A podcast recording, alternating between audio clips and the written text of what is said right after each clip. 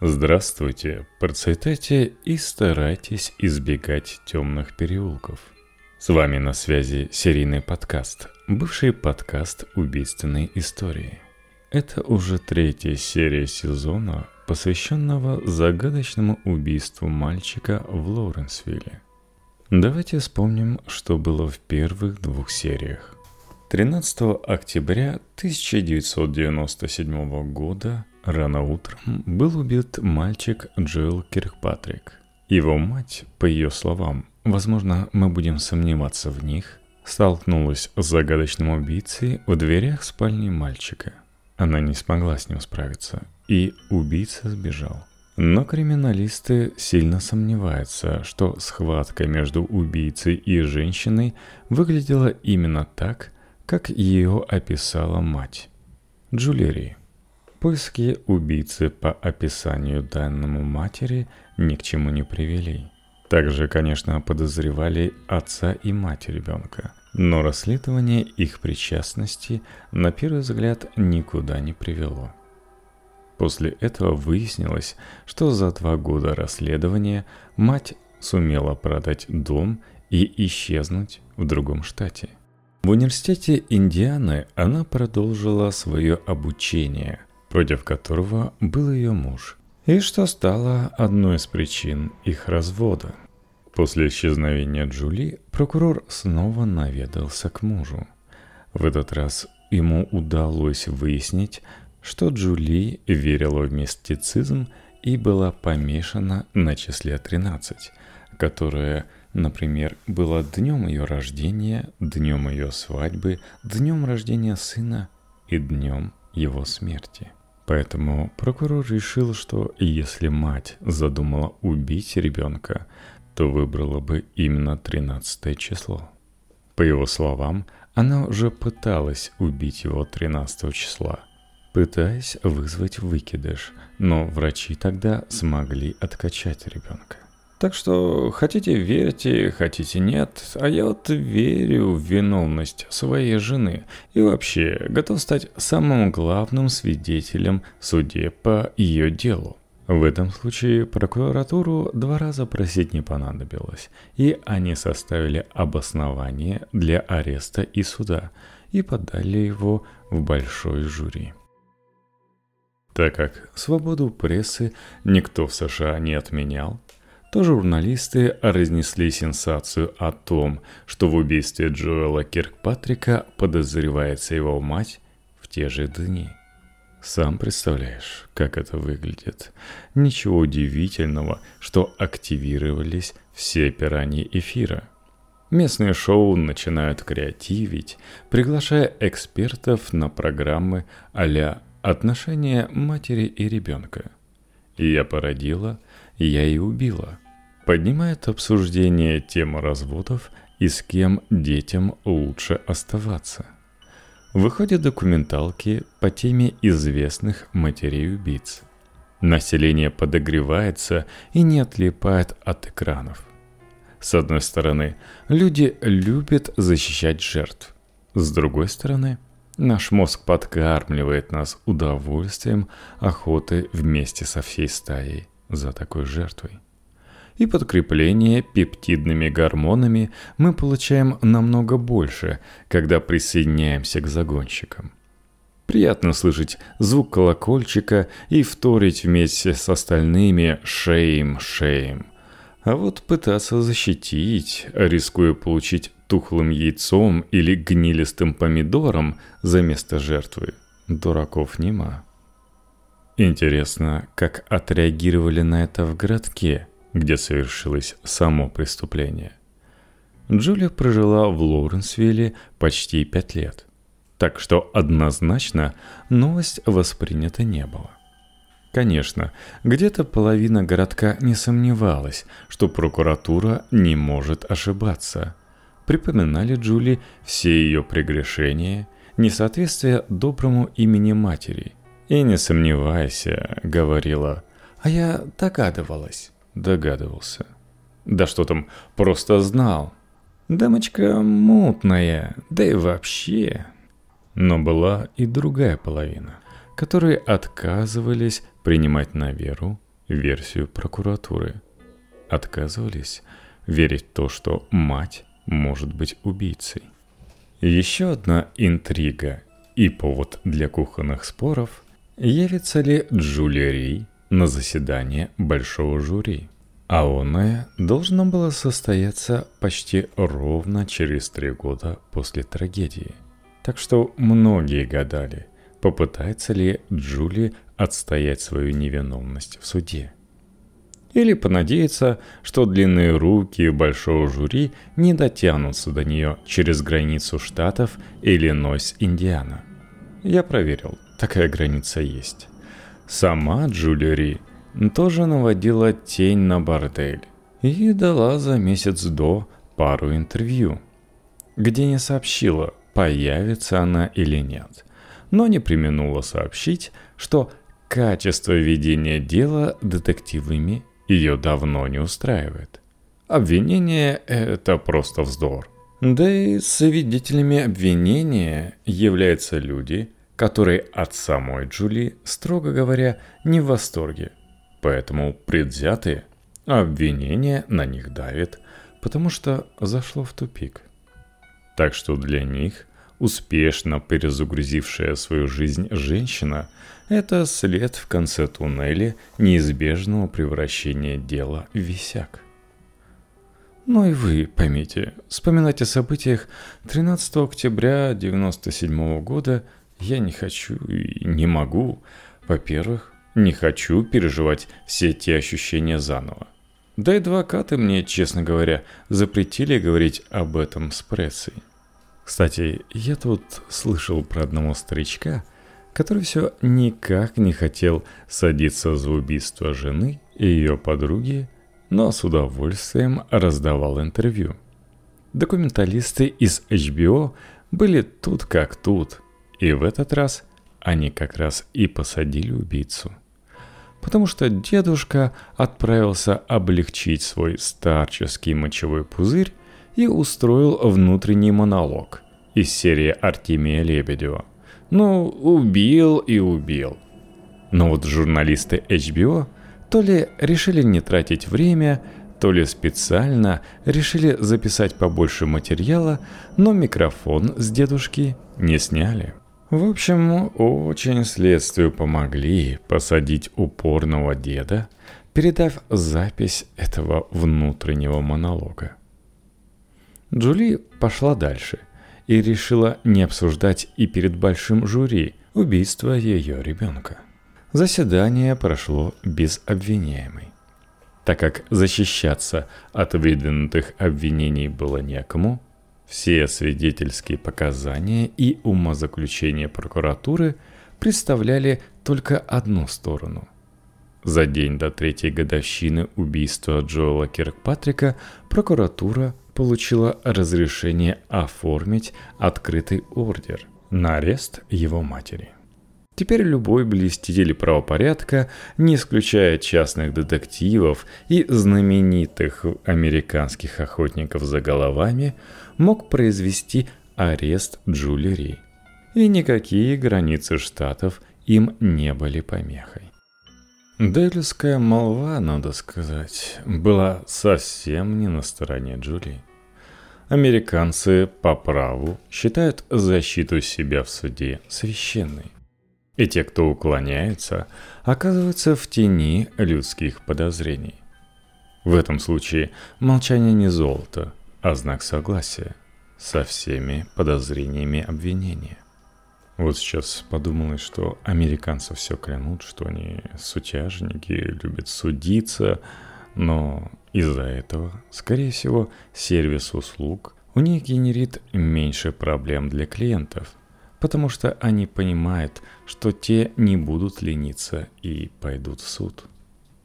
В общем, не буду тянуть Чикатило за удавку, если тебе было интересно узнать, кто самый удачливый из тех, кто первым смог добраться до Джулии, то это всего лишь полицейские, точнее служба шерифа округа Монро, которые уже взаимодействовали с шерифом округа Лоуренс по этому делу – но, возможно, первыми Джули нашли все-таки СМИ. Телевизионщики были тут как тут и засняли во всех подробностях сцену ареста и дальнейшего сопровождения помощниками шерифа женщины до местной тюрьмы. Запись помогла телевизионщикам неплохо подзаработать и транслировалась по множеству каналов кабельного и традиционного ТВ. Присыщенная американская телепублика изголодалась по кровавым убийцам. Так что телепираньи впили зубы в эту тему и были готовы не ослаблять хватку, пока интерес телезрителей не угаснет. А пока он только все больше и больше разгорался.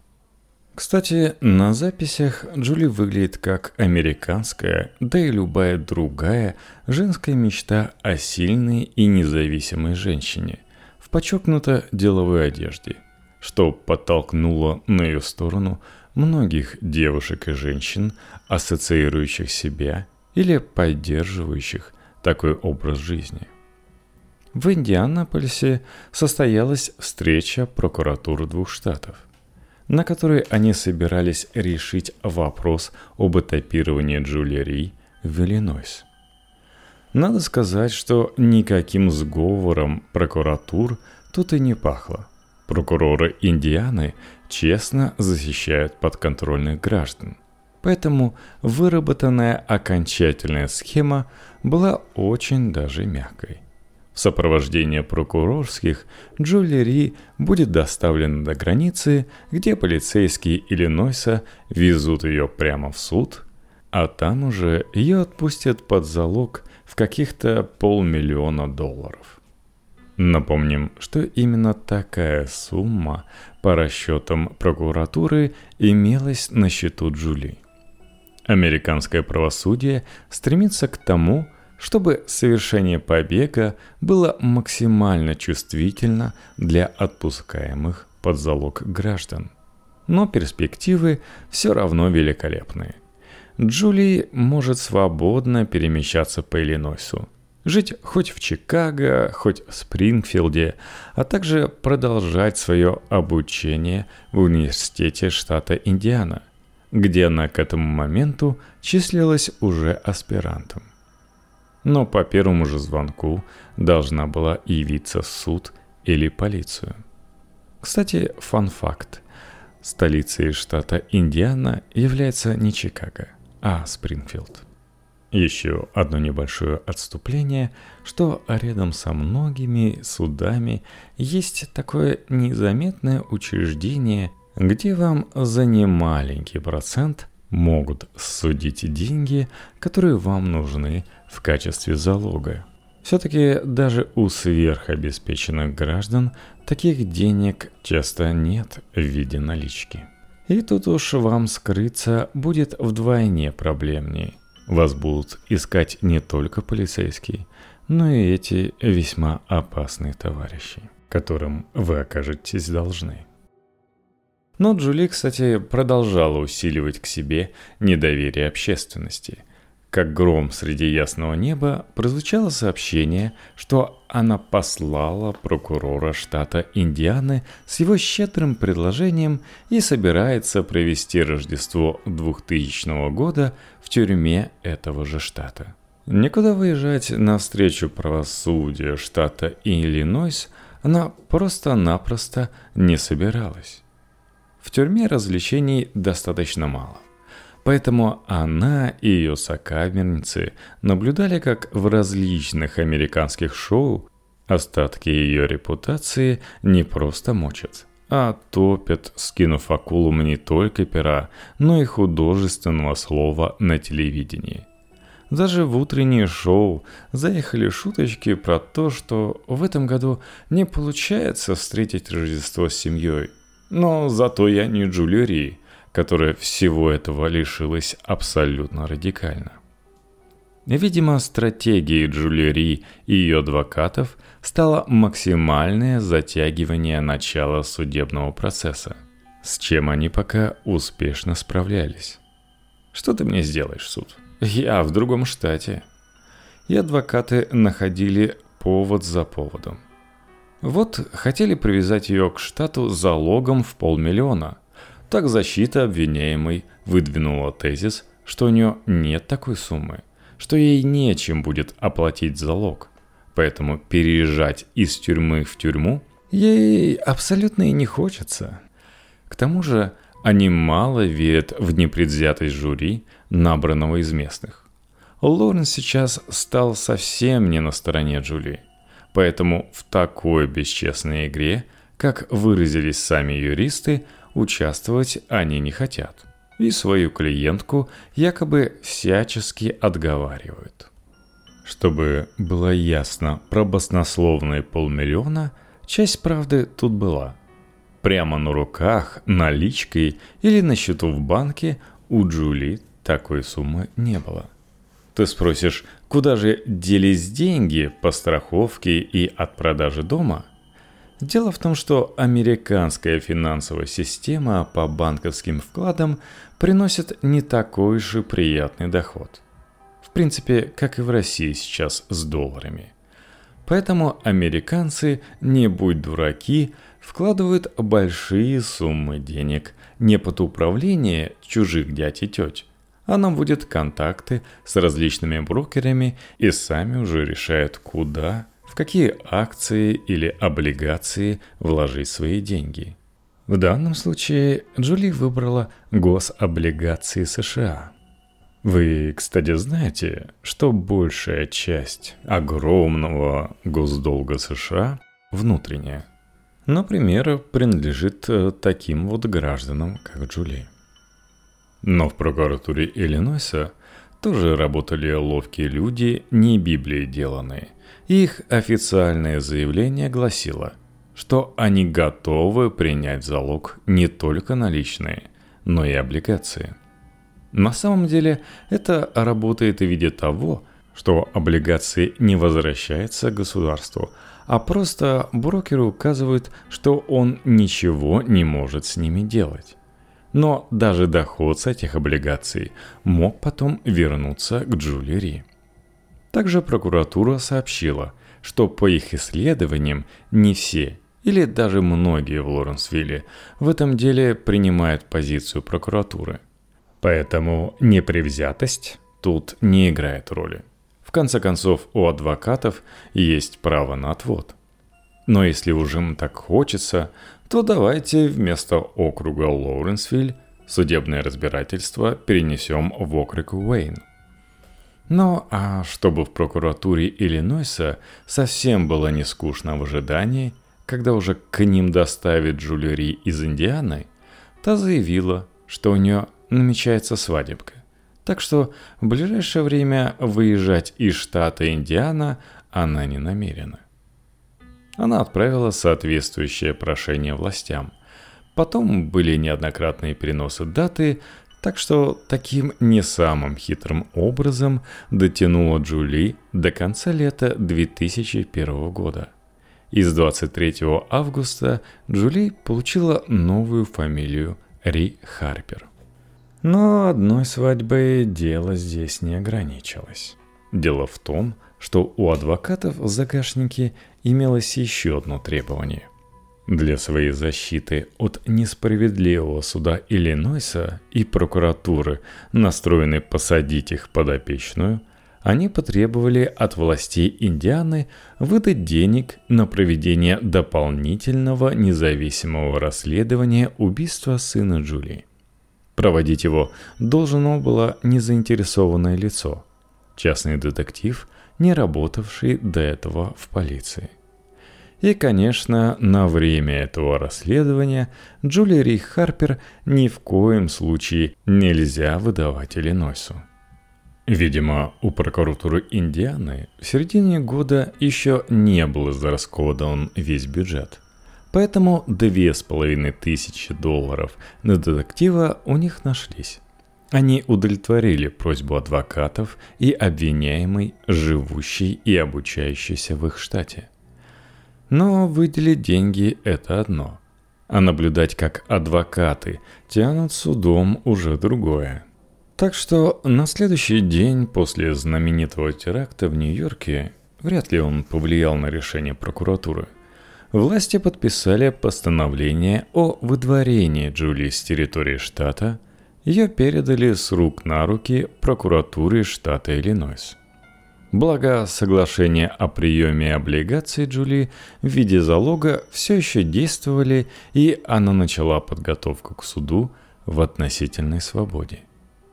Но тебе, наверное, интересно, что же такого понарасследовал частный детектив, работавший независимо от властей – имеющий в запасе меньше полномочий, но зато и не ограниченный законом и обладающий возможностью проявлять некоторую гибкость.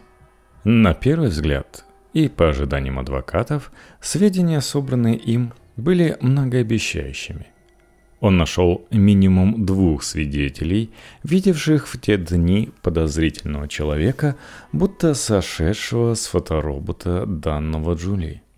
Например, один был готов свидетельствовать о том, что к его сыну Расти подходил похожий незнакомец, находившийся в измененном состоянии сознания, скорее всего, в подпитии, неопрятно одетый и в Лоуренсвилле никогда-то этого не замеченный. За два дня до убийства Расти играл на любимом аркадном автомате в местной кафешке – сам свидетель находился в нескольких метрах за столиком и видел, как незнакомец решил завязать разговор с его сыном. Он не стал вмешиваться, породительски интересуясь, как его Расти поведет себя в такой ситуации. Последний явно хорошо слушал отца и соответствующие занятия в школе, и на все вопросы «А, как тебя зовут?» Какой у тебя рекорд на этом автомате? Я так набирал больше десяти тысяч. Могу показать как. Расти отвечал здоровым подростковым игнором, продолжая вращать джойстик и долбить по кнопкам. И если что-то и произнося, то по отношению к нарисованным врагам, а не к стоявшему рядом неприятному незнакомцу. Отец был готов в любую секунду вмешаться. Но все-таки пропустил момент, когда незнакомец положил руку на плечо Расти и с какой-то глумливой интонацией сообщил. «Что же, я вижу, ты меня боишься, парень». «И ты прав, меня стоит бояться». Но после этой фразы он как будто разочарованно развернулся и отправился в Освояси. Конечно же, после потрясшего весь городок убийства, свидетель отправился прямиком в ближайшее отделение службы шерифов. Но якобы те были и так загружены работой, поэтому на какие-то подозрения по отношению к событиям, которые происходили до убийства – и не могли пролить свет на последующие после убийства действия, не обратили никакого внимания. «Вот, когда убьют, тогда и приходите». Про себя он решил, что с полицейскими он дело больше иметь не будет.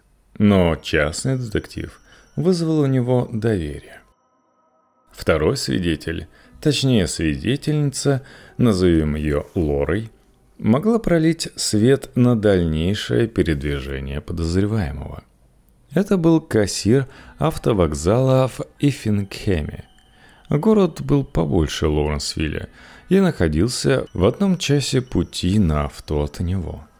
Во всяком случае, уже на следующие сутки после убийства Джоэла у окошка свидетельницы появился преподозрительный тип, от которого, по крайней мере, за метр разделяющего их пространство веяло опасностью. Ему был нужен билет ни много ни мало до Виннимука, что за две с половиной тысячи километров от Ифингхэма в штате Невада. Она хорошо запомнила его, потому что билетов на такой маршрут она ни разу до этого не продавала. Да и чтобы избавиться от неприятного незнакомца, ей пришлось доплатить из своего кармана.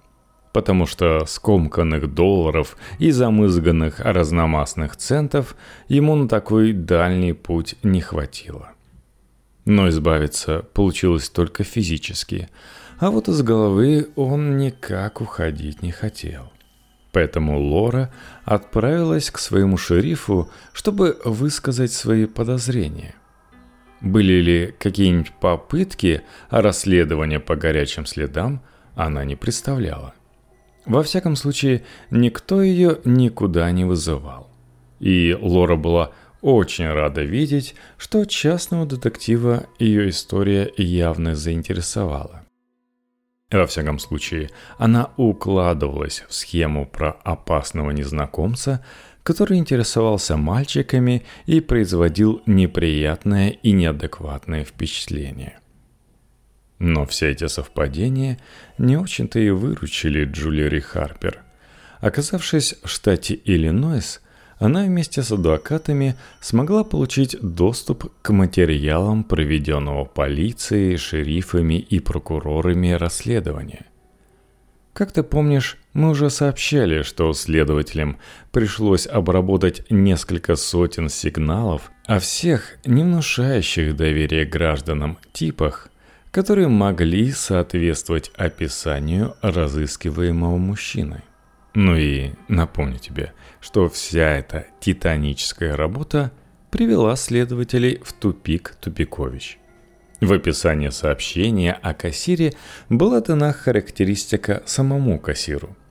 Оказывается, Лора и до этого жаловалась шерифу, но по другим поводам – Дело в том, что она проходила лечение у психиатра болезни, которая время от времени обеспечивала пациента здоровой толикой паранойи.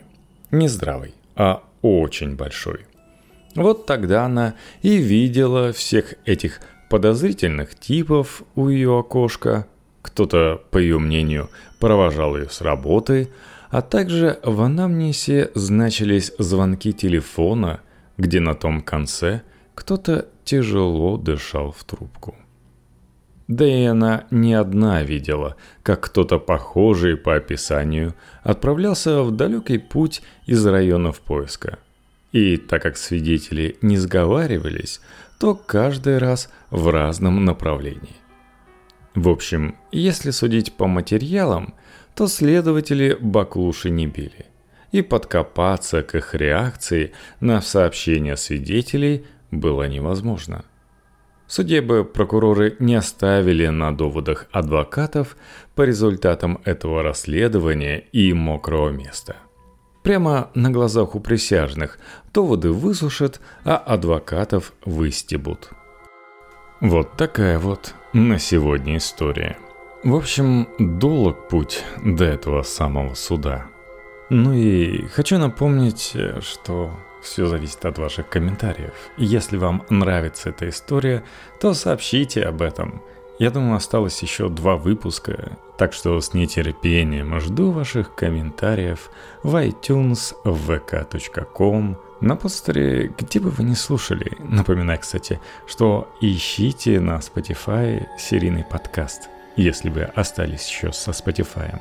Ну и, конечно же, напоминаю, что у меня есть шикарный Patreon и не менее шикарный Boosty, если у вас рублевая карта. Там выпуски появляются, бывает, что и на сутки раньше. Потому что я часто записываю по ночам, потом публикую на Patreon е или Boosty черновики, а на следующий день отслушиваю. Да и вообще должны же быть какие-то бонусы с того, что вы подписались.